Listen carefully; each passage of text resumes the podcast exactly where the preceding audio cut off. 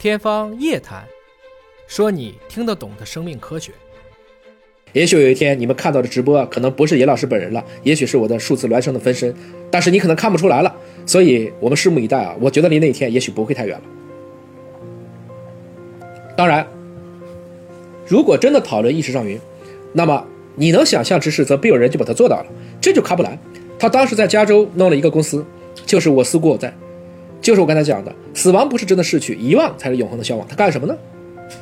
大概问几百个问题，回答你这些问题，然后根据一个高清的摄像头多角度拍你，最终就给你生成了一段你自己的人工智能。那个时候还没有 GPT 啊，这个事儿已经是大概三四年前的事儿了。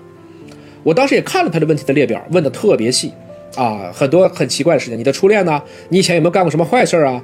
啊，这个最后悔的事你都要答一遍。它的好处是什么呢？好处就是也许三百年以后。他的后代想去看看三百年前的爷爷什么样，他就可以跟他去聊天了。大概是这么一个故事。今天这种数字孪生已经用的越来越多了。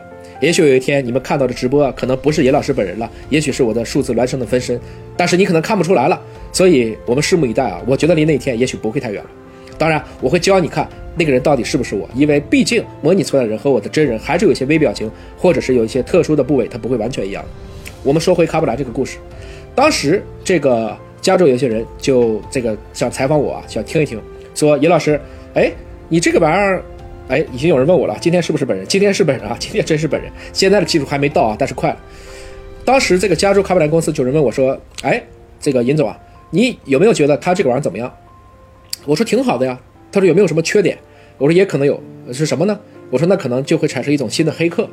他说啥意思呢？我说给我一个比特币，不然我就删你爷爷一个 G。直到把它删成老年痴呆为止。换言之，你变成了数字孪生，但你还有你的物质基础，你依然是一段程序和代码所组成的。从这个意义上讲，啊，只要有矛就必然有盾，啊，这可能就会出现一种新的黑客，敲诈一个数码化的爷爷。所以有一天，尹老师可能被逼着讲一些大家觉得尹老师怎么智商这么不下线、不在线的话，有可能我也是被胁迫了。大家看到了就哈哈一笑。